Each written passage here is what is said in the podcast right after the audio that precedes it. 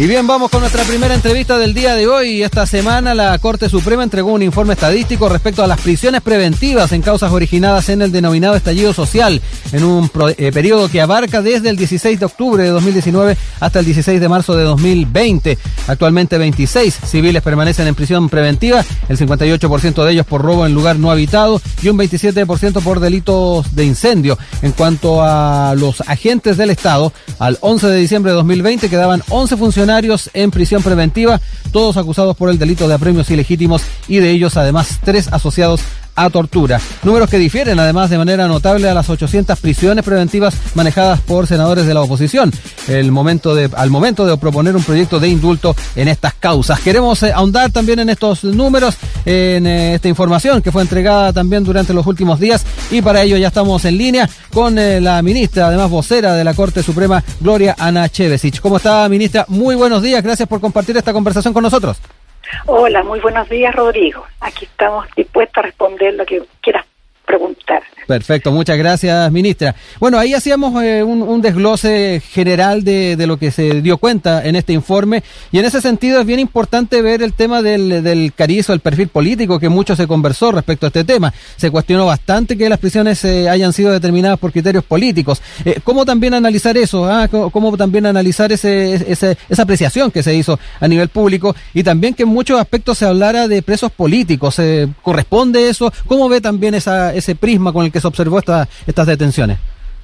Es que lo que pasa es que lo que dice relación con una calificación jurídica, que un determinado hecho es un delito político común, está entregado a los tribunales de justicia. Entonces es complicado hacer una aseveración antes de tomar conocimiento de los antecedentes de la causa. Lo que se va a determinar en definitiva es la oportunidad en que se lleva a cabo este juicio oral que es público contradictorio, que es la oportunidad en que el Ministerio Público tiene la posibilidad de acreditar los fundamentos de acusación, que se ha configurado un delito común de aquellos que están contemplados en el Código Penal y por su parte la Defensoría, si esa es su teoría del caso, que se trata de un delito de orden político, tendrá que eh, razonar, argumentar en sentido y rendir pruebas para que el tribunal adquiera una convicción más allá de toda, toda razonable que se cometió el hecho y que la determinada eh, ese hecho le, le, competió, o sea, el imputado tuvo una participación culpable, ya sea como autor, cómplice o cubridor. Eh, entonces aquí lo principal es el, poder hacer calificaciones a priori eh, del carácter de estas eh, estas detenciones. eventualmente, dependiendo del avance que tenga la causa, de, los antecedentes que se vayan presentando, también podría entonces resultar como una tener características de prisión política, entonces, dependiendo de lo que se resuelva. Evidentemente, o sea, y lo que se va a resolver va a depender de las pruebas que rindan las partes. O sea, el tribunal jamás va a sacar argumentaciones o pruebas, eh, o sea, argumentaciones o fundamentaciones que no está dada a conocer en la audiencia de juicio. Ese es el parámetro, la obligación que tiene el tribunal, analizar exclusivamente la prueba que se rinde en esa oportunidad y conforme a ella hacer en la sentencia que debe cumplir una serie de requisitos legales para, para que las partes eh, tengan la certeza de que, de que, por qué razón el juez, o sea, el tribunal decidió de una u otra manera. Y así poder impugnarla ante las instancias superiores, en este caso a través de un recurso de nulidad. Oiga, ministra, em, eh, cuando se dieron a conocer estas cifras, eh, a varios les llamó la atención, ¿ah? y particularmente por eh, aquellas que utilizaban parlamentarios para, de alguna manera, justificar este proyecto de indulto en, las causas. ¿Cómo ve también esta, esta disparidad en las cifras que se manejaban por los parlamentarios? Y también ¿ah? sería interesante ver cómo observa la, este proyecto de indulto que se se ha debatido tanto y ha generado tantos puntos de vista. Es que lo que pasa es que desconocemos cuál fue la metodología utilizada por el grupo de senadores para afirmar que se tratan de 800 personas las que estarían privadas de libertad, imputadas por delitos comunes que en concepto de ellos serían delitos de carácter político. Bueno, eso ya dijimos que es una calificación que tiene que estar entregada al tribunal que, que está conociendo la causa pero en cuanto a la metodología no sabemos cómo fue, qué número, en primer lugar el pedido que ellos consideraron, también qué delitos fueron considerados Y con todo, la información que fue entregada en su oportunidad, si bien fue acotado a un periodo determinado, porque fue acorde a una vocería que se hizo en febrero del año 2020, eh, se hizo un análisis particular de cada una de las causas y en razón de aquello se determinó que en realidad se tratan ah, de, 26 imputados que al 11 de diciembre se encuentran en prisión preventiva. Entonces, habría que cotejar a lo mejor la información para, para arribar a, algún acierto, ¿no? pero pareciera que, bueno, eso no, no ha sido posible. Oiga, ministra, y sobre el tema de, manejar la opción de, indultos o suerte de amnistía en, algunos casos, eh, ¿cómo también eh, ve eh, esa, esa opción o esa posibilidad, tomando en cuenta el, el contexto en el que se dio y que es uno de los argumentos que también que se entregan no solamente por los parlamentarios, sino que también muchas organizaciones de la sociedad civil? Bueno, aquí se trata de una moción de un grupo de parlamentarios, en este caso senadores, que están ejerciendo una prerrogativa que está establecida en la Constitución política y por lo tanto será en la sede legislativa donde deberá eh, discutirse su pertinencia y que, se, mm. que se configure en definitiva como ley de la República. Y eventualmente, si eventualmente afecta o, o incide en la organización y atribuciones de los tribunales de justicia, conforme al artículo 77 de la Carta Fundamental, debe pedirse un informe a la Corte Suprema para que emita una opinión en relación a esta ley.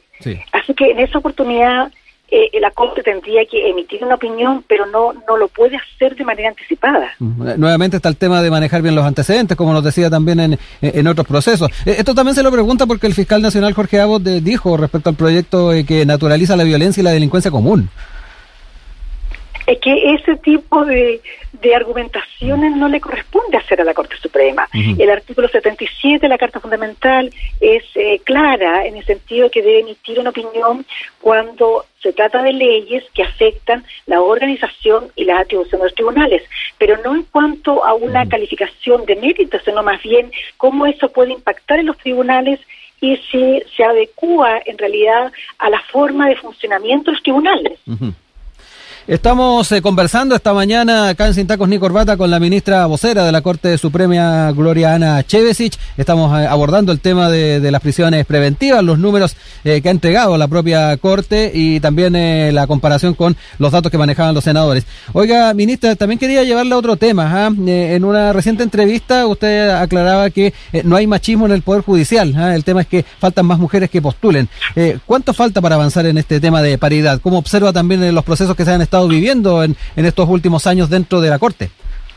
Bueno, en primer lugar sería interesante conocer las cifras eh, eh, que fueron entregadas por la Secretaría de Género y No Discriminación del Poder Judicial, en el sentido que del total de funcionarios de la Corporación Administrativa y del Poder Judicial, que son 12.513, el 59,7%, esto es 7.249, son mujeres, y el 42,1%, esto es 5.264, son hombres.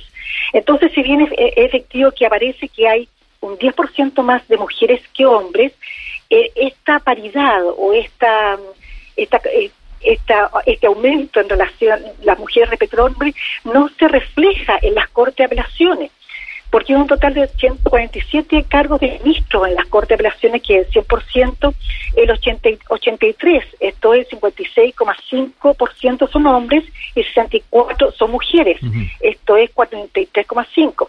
Por lo tanto, ahí la brecha de género es de menos 12,9%. Y solo en una de las 17 cortes, que es la de San Miguel, en que esta brecha es positiva, porque el 56%, 56,6% son mujeres. Y en cuatro cortes, que es Iquique, Antofagasta, Santiago y Punta Arenas, hay paridad absoluta. Y habían dos casos excepcionales en que corte de Chillán y corte de Coyhaique, que no había ninguna mujer, pero ahora últimamente se incorporó a la corte de Coyhaique la ministra Rencoret, por lo tanto ahí ya estaría quedando una sola corte de Chillán en que son solo hombres. Y, en el caso de, lo que ha sido también la, forma en que se ha desarrollado eh, este tema en la, propia Corte Suprema. ¿ah? Eh, ah, bueno, en este momento ahora somos ocho mujeres, es decir, el 38% del, del cupo del, de los 21 que somos en la Corte Suprema. Efectivamente, o sea, hay un avance importante y bueno, eh, eh, lo que corresponde es ir modificando las leyes para que dé más posibilidades a las mujeres para acceder a los, a, los altos cargos, pero en todo caso hay que considerar, hay que tener presente que es eh, la normativa legal, el Código Orgánico Tribunal, en estos casos los artículos 279 a 285 bis, que establecen reglas precisas para eh, proveer los cargos en el escalafón primario. Y bueno, en este caso nos estamos refiriendo a jueces, ministros y de ministros de Corte, Apelación y la Corte Suprema. Entonces, si bien la, Corte Suprema ha, dictado algunas actas que han sido resistidas por la acción eh, de magistrados porque dice que eso es materia de ley, eh, la idea de la Corte Suprema es decir, como hay una suerte de discrecionalidad que puede transformarse en arbitrariedad, de dar un contenido a algunas expresiones que señala el Código Orgánico de Tribunales, porque la Carta Fundamental habla que eh, para los efectos de nombrar hay que considerar los merecimientos, los méritos de los candidatos. Y el, el Código Orgánico de Tribunales, que es la ley orgánica que regla esta situación, alude a que se debe considerar y tener presente muchos varios parámetros, entre ellos el, el currículum vitae que presenta el interesado. Entonces, para eso, en ese sentido se le ha ido dando contenido a través de estas actas. Pero hay que avanzar, obviamente. Claro, ministra, eh, importante, interesante los datos que nos comparte y también eh, los antecedentes en cuanto a la, a, la, norma, lo que plantea la norma a la hora de ir dando cuenta de, estos nombramientos. Pero también es interesante verlo desde, tal vez desde una perspectiva personal de lo que ha sido además eh, su, su carrera dentro del Poder Judicial, cómo ha observado también estos cambios, ¿ah? tal vez desde una perspectiva más del del, de lo cotidiano, del día a día, eh, a la hora de haber estado también en diferentes cargos del Poder Judicial, eh, ministra? Bueno, en este momento estoy como coordinadora en tiempo de pandemia, como vocera, mm. y como coordinadora he podido eh, percibir, porque me he contactado vía telemática con todos los con todos los jueces, con todas las juezas, con todas las cortes, que hay un fuerte compromiso institucional para poder eh, prestar un servicio de justicia oportuno y de calidad en estos tiempos de pandemia. Obviamente la, oportunidad se nos ha visto afectada por las limitaciones que impone la contingencia sanitaria, por las medidas adoptadas por la autoridad del ramo, en el sentido de limitar eh, el desplazamiento, y eso ha afectado en que no se han podido llevar a cabo todas las audiencias necesarias para así responder a las personas que requieren de un pronunciamiento judicial. Pero sí hay un fuerte compromiso y eso realmente me enorgullece y dan ganas de seguir avanzando. No obstante que la, la, la ¿cómo se llama? las encuestas dan, no, no, nos, no nos califican del todo bien. Sí. Oiga, ministra, retomando un poco también el, tema de género y, a la luz de lo que hemos estado conversando, eh, ¿están siempre entonces las posibilidades para que eh, en un futuro cercano podamos tener una presidenta de la Corte Suprema eh, a la luz también de, todo lo que hemos estado hablando? ¿Cómo ve esa, posibilidad? Bueno, para nombrar una, un presidente, una presidenta de la Corte Suprema es el Pleno quien debe decidir aquello. Y lo que se ha estado aplicando de manera más bien reiterada, es la antigüedad. Entonces es una regla que está establecida en, la Corte Suprema, que se, ha respetado. Y bueno, y ahí el curso de los acontecimientos, el tiempo, el que va diciendo que, corresponde. Pero como le estoy diciendo, prontamente vamos a ser más mujeres que hombres, yo creo que en todas las, en todos los escalafones, y ahí vamos a, vamos a tener hartas presidentas mujeres. Oiga, eh, ministra, eh, también importante una noticia que me imagino ha ah, eh, impactó bastante en la interna del Poder Judicial, también a, nivel de medios de prensa, que es el fallecimiento del ministro Carlos Aranguiz. Es importante saber cómo, cómo lo estuvieron también viviendo en la interna de, también de la Corte Suprema y hablar un poco del legado que dejó. A ver, fue muy lamentable lo que o sea, su fallecimiento estuvo enfermo bastante tiempo, muy aquejado, pero siempre con un espíritu de, avanzar, de intentar eh, eh, recuperarse y volver a desempeñar su función. Y bueno, claro, y dejó eh, un legado en lo que dice relación con el lenguaje, con la necesidad de que las decisiones judiciales, las resoluciones tengan un, lenguaje claro, que sea claramente, fácilmente eh, percibible por el destinatario de, esta, de la decisión, del, del, escrito que contiene la resolución judicial. Y eso ha, ha sido muy importante en realidad, sí, muy importante. Lo último, ministra, ya para ir cerrando esta conversación, eh, ahí nos comentaba del, compromiso que han estado mostrando eh, los distintos eh, funcionarios del Poder Judicial en el marco de la pandemia. Pero también es relevante que hubo nuevas modalidades que fueron adoptadas durante el año pasado, se hizo más extensivo esta, este trabajo telemático. También es interesante saber cómo evalúan esto y si muchas de estas modalidades es, pertinente que se queden. Sí, fíjese que bueno, la Corte Suprema tan pronto tomó conocimiento que se dispuso la alerta sanitaria y después el estado de excepción constitucional, dado el brote del COVID-19, eh, decidió que lo más importante era resguardar la salud de todos los funcionarios, de todos los usuarios del sistema, esto es, de todos aquellos que recurren a los tribunales.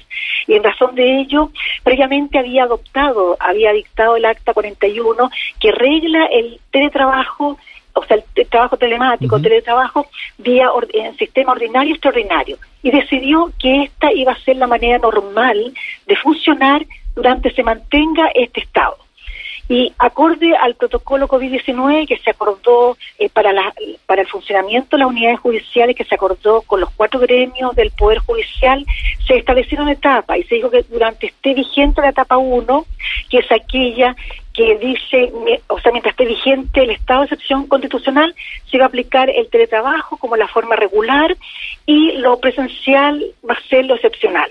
Bueno, se ha durado bastante esta etapa, empezamos en marzo, va a terminar en marzo del próximo año, o sea, de este año, perdón, y bueno, y lo que ha, lo que ha generado dificultades para realizar algunas audiencias por esta vía telemática, porque hay muchos eh, usuarios que no tienen los medios tecnológicos, los medios económicos para acceder a los medios tecnológicos, o también algunos, como se dice, que son analfabetos eh, digitales, o también, y lo he señalado varias veces, que en muchos lugares, y no solo en las comunas rurales, sino también en los centros urbanos, la Internet que proporcionan las empresas del rubro es muy deficiente.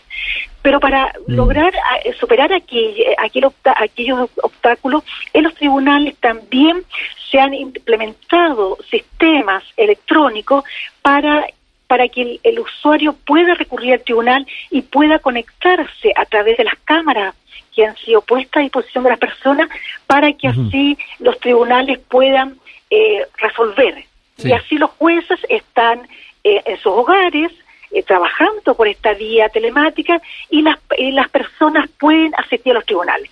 Ha sido un muy buen, una muy buena manera de trabajar, aun cuando hay que también tener presente mm. que el teletrabajo genera esta doble presencia, y genera una dinámica muy particular al interior de los hogares que afecta más aún a aquellos funcionarios que tienen a cargo a su cargo o cuidado a personas que, que lo requieren. Pero, pero bueno, se ha avanzado, lo importante es que todos los tribunales del país están todos, todos están trabajando, todos funcionando, son las dependencias, algunas de estas que están cerradas, pero se está prestando el servicio de justicia. Ministra, eh, queremos cerrar con una, con una última consulta y que tiene que ver con eh, la situación eh, que se está viviendo también de, seguridad pública. Yo no sé si también en el diálogo con el Poder Ejecutivo se ha estado tratando el tema del narcotráfico, también de, las tasas de homicidio, el tema de las armas, ¿ah? también los alcaldes han estado bien preocupados con el tema de la tenencia de armas. ¿Se ha podido también tener algún tipo de conversación con el Poder Ejecutivo respecto a planes de contingencia a propósito de este tema? A ver, seguridad ciudadana no está a cargo del Poder Judicial. El Poder Judicial actúa ex post, o sea, cuando se ha cometido el delito, y en ese caso tiene que entrar a, a, decidir si efectivamente ese hecho que ha sido denunciado como tal configura un delito y si a una determinada persona le corresponde participación como autor cómplice encubridor. Tampoco es el encargado de investigar porque la investigación está a cargo del Ministerio Público. Entonces, en realidad, nuestra labor eh, no nos corresponde. Mm. Está clara de alguna manera lo que tienen que hacer entonces desde la perspectiva procedimental entonces. Claro, sí, por supuesto, los jueces, los tribunales deciden cuestiones jurídicas. No están a cargo de la seguridad pública ni tampoco a cargo de la investigación. Eso le corresponde a un organismo independiente, autónomo, que es el Ministerio Público. Ministra, queremos agradecer este tiempo que ha tenido con nosotros. Varios temas pudimos eh, abordar, eh, eh, así que le agradecemos la disposición que ha tenido para poder tratar cada uno de ellos. Que tenga muy buen fin de semana y este comienzo de año también que sea de lo mejor. Muchas gracias, Rodrigo, por invitarme, porque es importante dar a conocer lo que está haciendo el Poder Judicial, pues la labor que tiene el Poder Judicial. Así que muchas gracias, muy buenos días y también que tenga un muy buen fin de semana y un buen año. Que esté muy bien, chao. Hasta luego.